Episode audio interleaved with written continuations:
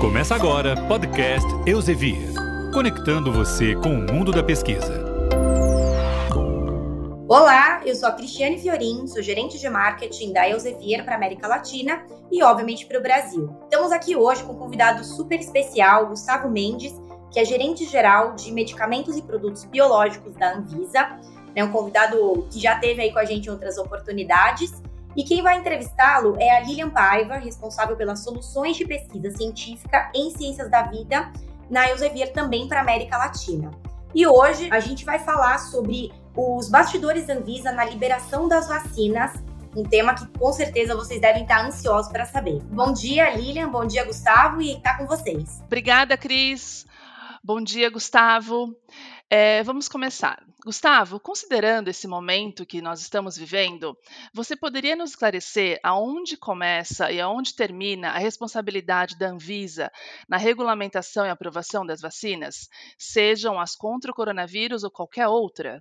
Olá, pessoal. É, eu queria começar dizendo que é uma honra estar aqui com vocês e, e, sempre que a gente tem a oportunidade de divulgar um pouco das ações da Anvisa, que se tornou né, um, uma entidade mais conhecida. Eu lembro da época que falavam: ah, você trabalha na Anvisa, é máquina de cartão, como é que é isso? E agora a gente mudou esse cenário, né? Então, estou muito feliz assim de ver o, o, o quanto o quanto está mais clara o que é a função da agência reguladora. Eu acho que para responder a pergunta, eu acho que é mais ou menos nesse sentido, né? Institucionalmente, a Anvisa tem a função de proteger e promover a saúde da população. Né? Quando a gente pensa nisso, é, é uma, é, é uma ampla, é, é, tão amplo, é tão abrangente que a gente é, é, é até difícil definir exatamente o que, que, é isso. Mas na prática, falando de vacina, que é o, que é o assunto que está no momento, a nossa função tem sido basicamente duas. A primeira, aprovar os estudos de vacina que são realizados aqui no Brasil, isso porque sempre que um estudo clínico, né, um estudo que vai mostrar se a vacina funciona mesmo, se ela é eficaz, se ela é segura, sempre que um estudo clínico for, tiver por objetivo o registro de um produto ou a utilização em massa de um produto, ele precisa ser aprovado pela Anvisa, porque a gente verifica se o produto tem, é, se o estudo tem condições de ser realizado, é, tanto no aspecto de delineamento do estudo, quanto a segurança desse produto para ser aplicado em humanos. Esse é um dos aspectos, e nesse caso nós aprovamos quatro estudos aqui no Brasil. O Brasil foi um país muito procurado por essa questão de, de ter o vírus circulante e, e, ter uma condição científica, uma estrutura de laboratórios muito boa para poder é, é, realizar esses estudos.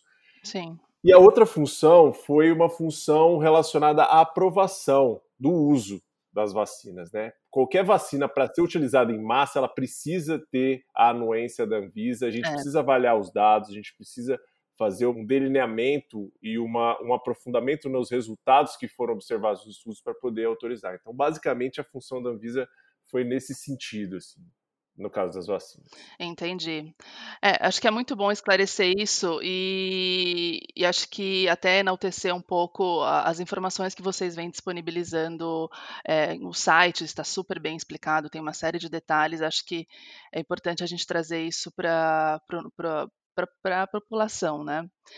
É, uma questão com relação a, essa, a esse dado de aprovações emergenciais. Né?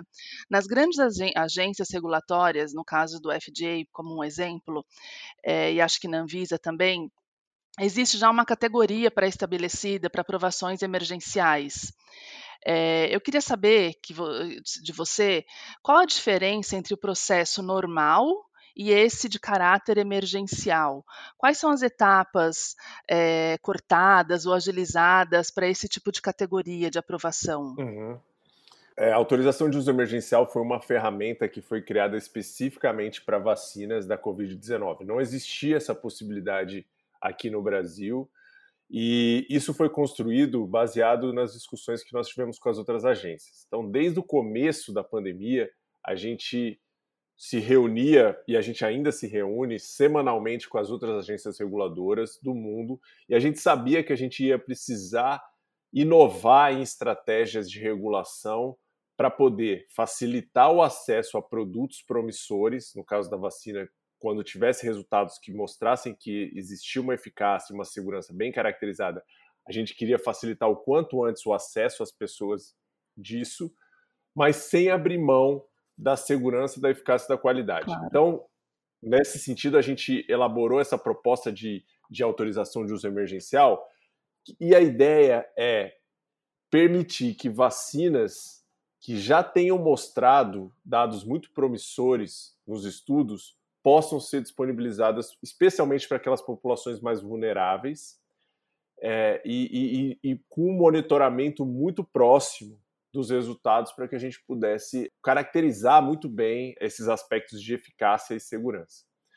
Bom, é, diferente do registro, em que o registro a gente precisa é, é de dados de acompanhamento muito longos, dados bastante é, é completos e robustos so, principalmente sobre dados de qualidade, por exemplo, a estabilidade da vacina, quanto tempo é o prazo de validade, já precisa ter um, um, é, é um estudo de estabilidade muito bem caracterizado, já precisa ter dados de, é, é, de longo prazo de acompanhamento.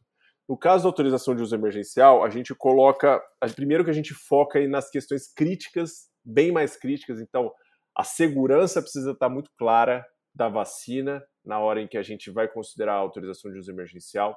A eficácia ela pode ser demonstrada com base numa análise que a gente chama interina, ou seja, ao invés de esperar todo o estudo terminar, se a gente já tiver, por exemplo, nos 50% ou, ou nos 75%, a gente já tiver um mínimo de eficácia ali que nós consideramos 50%, e isso alinhado com o que está sendo praticado em todo o mundo, né, como mínimo da eficácia da vacina para poder valer a pena, disponibilizar, com, com, essas informações e com dados de qualidade ali, mostrando que a vacina teria pelo menos uns seis meses de prazo de validade, já que na autorização de uso emergencial a gente espera que nem, que nem isso fique, né? Seis hum. meses esperando para ser utilizada, é, a gente já, já concederia a autorização de uso emergencial. Então, a ideia é justamente essa: a ideia é que a autorização de uso emergencial fosse alguma coisa que, que fosse mais ágil mais focada uhum. e tendo em vista o que a gente chama de totalidade de evidências, porque é, é, ao pesar risco-benefício, vale a pena já disponibilizar com a premissa de um acompanhamento constante. Sim. Então, isso é importante destacar. Na autorização de uso emergencial, o monitoramento, ou seja, o acompanhamento das pessoas que foram vacinadas para saber se elas tiveram reações adversas graves, se, se elas desenvolveram casos de Covid mesmo vacinadas e quantos por cento isso, isso representou. Tudo isso é, é, é, são as premissas que fazem com que a gente dê uma autorização de uso emergencial e não espere tudo para dar um registro. Entendi. É, faz todo sentido. É, pegando um gancho com essa pergunta anterior, a Anvisa é, estava preparada em termos de organização e estrutura para esse tipo de aprovação emergencial? É, acho que você já falou que foi algo que vocês adotaram justamente agora por causa da Covid-19. É, então, eu gostaria de saber o que, que vocês tiveram que fazer, é, imagino que também em caráter urgencial, para se organizar para fazer essas análises. Pois é, Lilian, a gente, como eu disse para você, desde lá do começo da pandemia, desde eu lembro exatamente é, é, do começo do ano passado, mais ou menos em janeiro, que a gente teve a primeira reunião de agências reguladoras e as agências lá do exterior já estavam é, é já estavam tendo mais é, é, casos, já, já estavam vivenciando o maior número de casos. Aqui no Brasil a gente ainda nem ainda nem tinha tido casos e tal, e ou, casos significativos. Eu lembro que é, a, as agências começaram a falar: olha, a gente vai precisar se, se preparar, a gente vai precisar deslocar equipes específicas, a gente Sim. vai precisar ter essa, é, essa estrutura administrativa. E a gente no Brasil começou a observar o que estava acontecendo lá fora e também, ao mesmo tempo, se preparar. Então, o que, que a gente fez? A gente, primeiro, a gente é, é, se preparou em termos regulatórios, então a gente já publicou uma série de normativas aqui na Anvisa dando a flexibilidade que a gente precisava para poder, para poder é, é, tratar com termos de compromisso as empresas. Então, por exemplo, se elas não tivessem todas as informações, mas a gente entendesse que vale, vale, valeria a pena disponibilizar um produto é, para poder suprir uma necessidade de de falta de, de, produto no mercado. Né? No começo, as nossas ações do começo foram muito focadas nisso. Né? A gente via que alguns produtos começavam a ter falta por conta do aumento do número de casos. Verdade. Gente, não é? E a gente precisava, por exemplo, faltava, é, faltava produto para intubação, faltou anestésico, Sim. faltou uma série de, de produtos para o manejo clínico da doença. No começo a gente começou a se organizar nesse sentido. Aí depois a gente a gente começou então a perceber que precisavam deslocar um número de especialistas aí, é, um número suficiente de especialistas para que pudessem dar respostas rápidas, e a gente instituiu então um comitê de especialistas que multidisciplinar, e aí eu estou dizendo de médicos, farmacêuticos, é, é, estatísticos, biomédicos, biólogos, todos olhando para essas petições para que a gente pudesse dar respostas rápidas. Então, eu, eu acredito que essa, essa organização que a gente teve que fazer foi nesse sentido, essa preparação de se organizar tanto no aspecto regulatório quanto no aspecto administrativo. Legal. E, e, é, e, é, interessante saber que já tinha esse acompanhamento do que vinha acontecendo lá fora e a expectativa de que seguramente aconteceria o mesmo no Brasil. Então, é, vocês puderam se, se adiantar um pouco com relação a isso também. Agora, fazendo um paralelo com outras vacinas antecessoras, sabemos que os prazos, sejam de desenvolvimento, das fases pré-clínicas e clínicas, costumam ser bem mais longos. Você já até explicou um pouco aqui de como é esse processo. Mas com relação a essas vacinas aprovadas, como que nós, cidadãos, podemos ficar tranquilos que realmente o que está sendo entregue passou por todas as inspeções que, que seriam necessárias? E eu quero saber se você acredita que a gente ainda pode ter algum tipo de surpresa, algum, algum efeito colateral que não foi mapeado, mesmo com a eficácia e a segurança garantida pelas aprovações da Anvisa. Pois é, isso foi uma questão muito colocada, né? E eu acho que nesse momento em que a gente vive tanta desinformação, especialmente sobre ciência, é importante sempre re ressaltar essa essa característica, né, de que hum todas as decisões, tanto do desenvolvimento das vacinas quanto das aprovações pelas agências reguladoras, foram baseadas em ciência. A ciência teve que se reorganizar de determinada maneira, teve que repensar seus fluxos, mas hum. de forma alguma isso representou risco para as pessoas. Porque Exato. Porque quando a gente fala de vacina, a gente é importante destacar que é, a, a, celeridade com que aconteceu esse desenvolvimento tem a ver com o fato de que o conhecimento que nós temos, o conhecimento científico que nós temos sobre vacina, avançou muito nos últimos, é, é, nos últimos anos. As tecnologias que foram propostas para essas vacinas são tecnologias que, que nós, de certa forma, conhecemos ou já tivemos experiência com outras doenças. Então, vírus inativado, vírus vetor com material genético, é, é, com material genético de vírus que vai patológico, é, é DNA, vírus de é, vacina de RNA, tudo isso são propostas que já tinham sido pensadas em outros momentos e que a gente pôde aproveitar da experiência dessas outras doenças para para agilizar e acelerar esses, é, é, essas respostas. E aí, com isso que é, é, importante a população saber que teve sim uma, uma aceleração em vários aspectos do desenvolvimento da vacina, mas isso não representa um risco, justamente pelo conhecimento científico que a gente tem das tecnologias de vacina. Esse é o primeiro aspecto. O segundo aspecto é é, houve uma readaptação no que seriam a sequência de fases dos estudos. Né? Então, antes a gente tinha fase 1, tinha que esperar a fase Sim. 1 completar para depois começar a fase 2, esperar as fases 2 completarem para depois a fase 3. Essa reorganização das fases, ela foi possível não só porque as agências reguladoras e a ciência entendeu que é possível adaptar esses estudos a uma nova realidade de pandemia, mas também porque o investimento das empresas foi bastante alto. O investimento, claro. o risco que as empresas correram, sabendo, a gente sabe que é, é, as fases, é, tem, uma, tem uma, uma fala aí que assim, né, a, a, a fase 3 é a fase, é, é, o cemitério das vacinas, né? Porque as, muitas vacinas na fase 3 acabam não mostrando eficácia, não mostrando é, é, segurança, eficácia principalmente, né? Mas é, a, nesse caso as empresas investiram, as empresas investiram dinheiro, investiram esforço e, e isso tudo fez com que esse engajamento de todas as partes pudesse é, permitir que a gente tivesse respostas em tão curto tempo. Então, de forma alguma, isso representa um risco para as pessoas. Tá. É, as vacinas que foram aprovadas pela Anvisa e também aprovada, aprovadas por outras agências reguladoras que, que são parceiras nossas nesses fóruns internacionais são vacinas que podem ser utilizadas, devem ser utilizadas, e a nossa função aqui é, é, em, em, plataformas como essa também é divulgar um pouco disso. Claro. E, e divulgar, e como você mencionou no início, é, certificar o quanto precisamos da ciência e, e, que tudo seja sempre baseado em evidências, em estudos e nessa colaboração principalmente. É, eu, eu, comentei que eu, eu, que até te dizendo que o site que eu consegui ver bastante informação no site da Anvisa é, atualizar sempre atualizada das vacinas que estão sendo analisadas e nós sabemos que existem pelo menos outras duas vacinas já sendo aplicadas em outros países, que é o caso da Pfizer e da Sputnik. É, já houve algum pedido de regulamentação dessas vacinas para a Anvisa?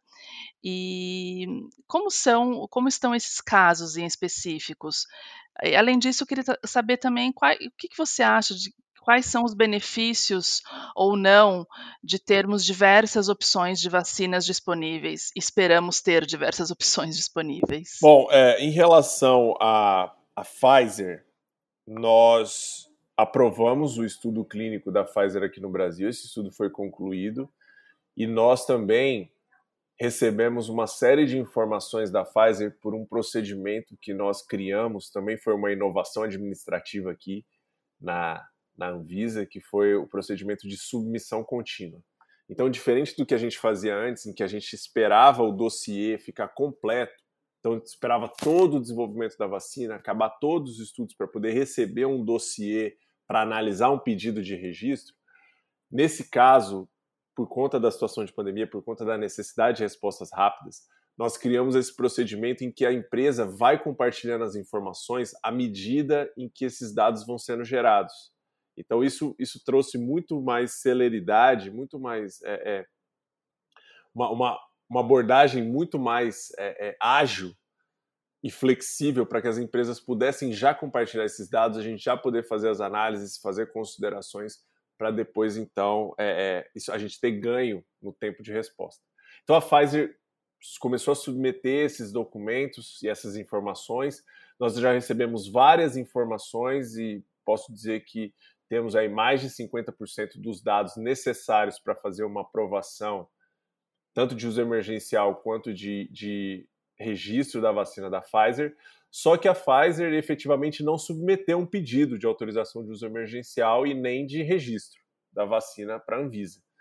Sim. Isso tem a ver com outras questões relacionadas à, à, à estratégia da empresa, porque a autorização Sim. de uso emergencial prevê a, a, a, disponibilidade de doses né, no Brasil e a gente não sabe como está essa negociação. A Anvisa não faz parte dessas negociações sobre é, é, ter vacina ou não no Brasil, isso é, Sim, isso é a carga do Ministério. Então a, então a Pfizer está nessa situação em que não pediu para a gente e, e a gente também não tem, a gente não pode obrigar a empresa a pedir a, a é, autorização para a gente. Claro. Quanto à Sputnik, tá. A Sputnik é uma vacina que é, não fez estudo aqui no Brasil. A gente começou a conversar em julho do ano passado com os russos, com o Instituto Gamaleya, que é o que representa os russos lá, é, é na, da vacina, e a Tech Park, era uma, que é uma, uma empresa do Paraná, uma, uma, equivalente, uma empresa pública do Paraná, equivalente ao que seria o Butantan. E é, aí depois a gente teve algumas conversas para explicar o procedimento para eles. Aí depois é, a, o, o Instituto Gamaleya trocou de parceiro, virou a União Química, isso mais para o final do ano. E aí a gente conversou com a União Química, explicou qual era o procedimento, a União Química já sabia, né, na verdade. E aí, quando a gente teve acesso a alguns dados preliminares dos estudos realizados lá na Rússia, a gente discutiu com a União Química, fez alguns questionamentos e eles entenderam então que para responder os nossos questionamentos seria uma estratégia fazer o estudo aqui no Brasil. Não que seria necessário esperar esse estudo ser concluído aqui no Brasil para poder avançar, mas, mas eles entenderam que seria importante ter esse dado da, na população brasileira. E aí é, eles entraram com um pedido para que a gente aprovasse, para que a gente aprovasse a realização desse estudo aqui no Brasil.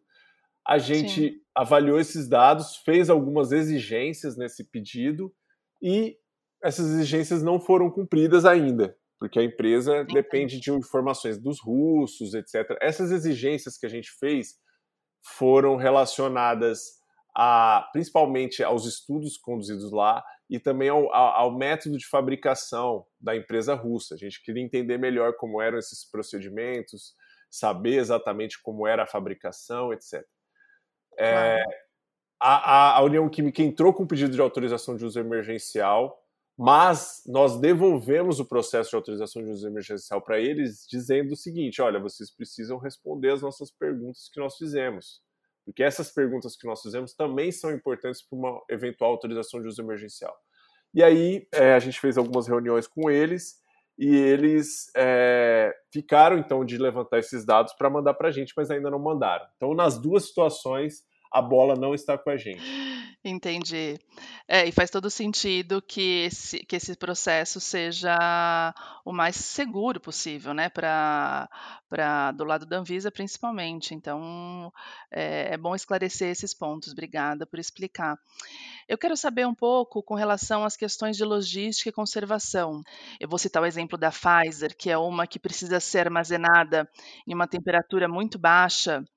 É, isso seria um ponto considerado pela Anvisa na hora da aprovação ou fica a cargo somente de operadores logísticos ou da, da, de, de, quem vai realmente fazer essa distribuição das vacinas no país? Bom, a Anvisa, na hora de tomar sua decisão por, por autorizar um uso emergencial de uma vacina ou registrar uma vacina, não considera esses aspectos logísticos, porque a avaliação da Anvisa ela é baseada no que a gente chama de risco-benefício a gente avalia se os eventos adversos que uma vacina traz, se, se os, os potenciais riscos né, toxicológicos, riscos é, é, de, reação, de reações ou outros riscos quaisquer, são, compensam os benefícios que, que a vacina traz. Então, é, essa, esse é o nosso foco, e isso não considera, por exemplo, essa questão de temperatura de armazenamento. Tá. Porque a gente sabe que muitas vezes isso pode ser ajustado, pode, ser, pode haver investimento nesse sentido.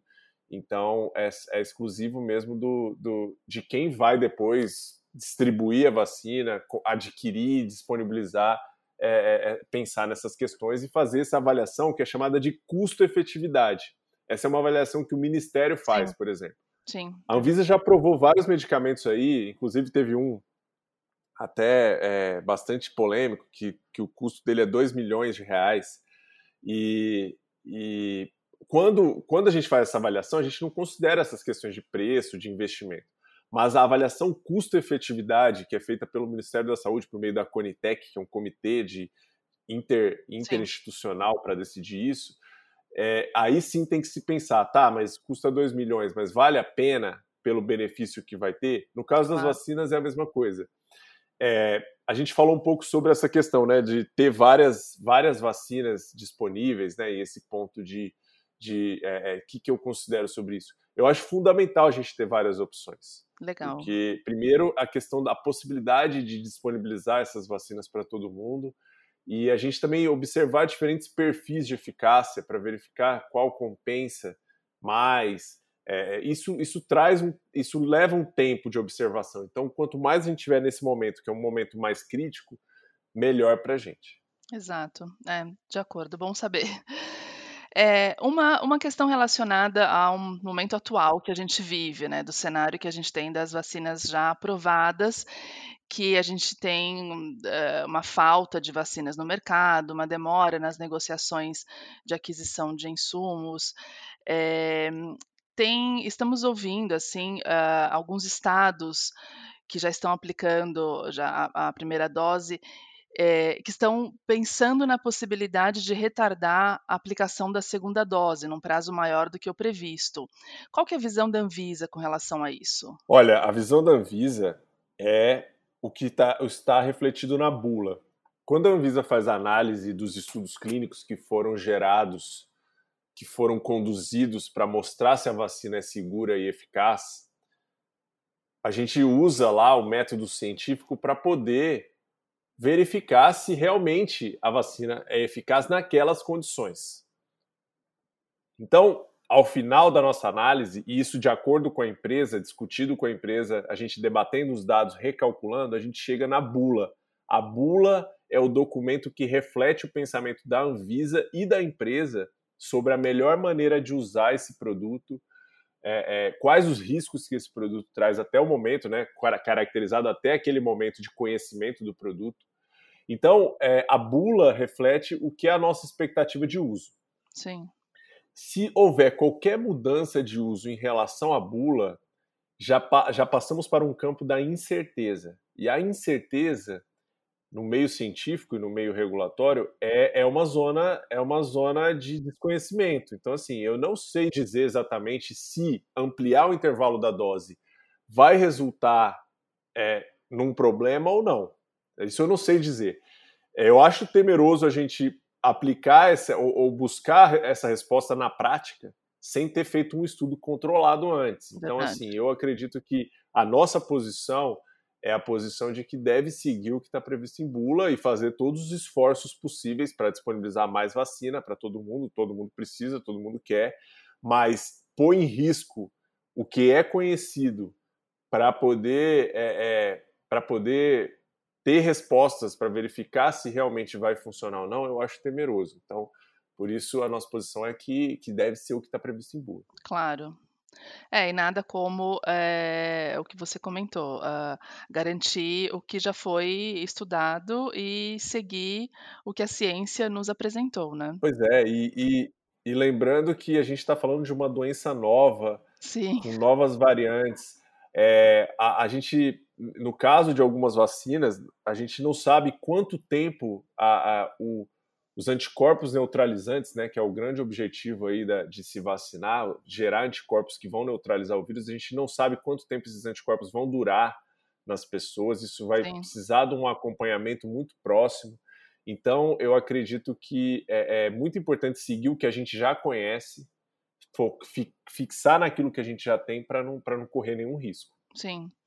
É, acho que já, já, já, temos muitas incertezas no nosso dia a dia. Acho que vale a pena seguir o que está realmente estabelecido.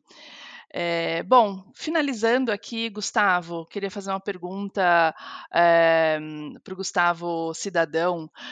o que representa para você como, já como cidadão e cientista, ter a oportunidade de participar de forma tão ativa de momento histórico como esse? Olha, é um momento de, de muita honra para mim, assim, porque é, eu acredito que nós, é, é, assim, eu sou servidor público há, há vai fazer 18 anos esse ano. E então assim, eu já eu já sei que muito do meu do meu trabalho tem que ser focado para para essas questões de, de contribuir para a sociedade e tal. Mas eu acho que esse momento realmente foi um momento de maior é, é, peso, né, na, na, na na nossa, na nossa decisão, no nosso trabalho. Então, eu, eu, me sinto muito honrado de representar aqui. Na verdade, esse trabalho não é meu, né? Eu estou aqui representando uma equipe de claro. 250 pessoas, né? Na, no, no, dia que a gente apresentou lá a autorização, é, eu, eu, apresentei, eu estava comentando com, com, a equipe, né? Eu estava apresentando, na verdade, 3% do que era realmente o trabalho. Assim, e mesmo assim a reunião demorou 5 horas e meia. Então, assim. É, então, assim, é, é, é, muita honra, é um momento de muita honra, de muito, muita alegria para mim, assim, saber que, que o nosso trabalho, que é um trabalho baseado em ciência, é, baseado em, em, métodos padronizados, em métodos robustos. É um trabalho que te, tem essa repercussão e aí aproveito até para agradecer vocês por esse, por esse espaço, porque eu acho que divulgar a ciência, mostrar a importância da ciência, mostrar a importância de dados robustos, técnicos, é fundamental. Então, eu estou muito honrado com esse momento. Obrigado pela, pela pergunta. Imagina. Bom, é, obrigada você pela, pela, pela participação mais uma vez, por estar sempre tão disponível. É, agradecemos em nome da Eusevir é, pela sua disponibilidade e seguimos trabalhando, então. Muito obrigada. Muito obrigado a todos e até uma próxima oportunidade. Você ouviu o podcast Eusevir, conectando você com o mundo da pesquisa. Até o próximo episódio.